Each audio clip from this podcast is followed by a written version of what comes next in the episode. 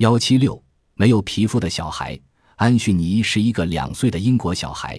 他像其他的孩子一样天真可爱，但是安绪尼不能自由的玩耍、走路，因为他全身没有皮肤，包着身体的只有一层黏膜，长年累月，他全身都包裹着一层白色的纱布。医生说，安绪尼患的是一种营养障碍表皮水疱症，这是一种潜传病，是他父母的潜传因子不一致所造成的。安绪尼是在一种隔绝的情形下长大的，他每换一次纱布的费四个小时，这小家伙痛苦不堪，从开始一直哭到结束。安绪尼不能进食任何硬的食物，仅以液体食物维持生命。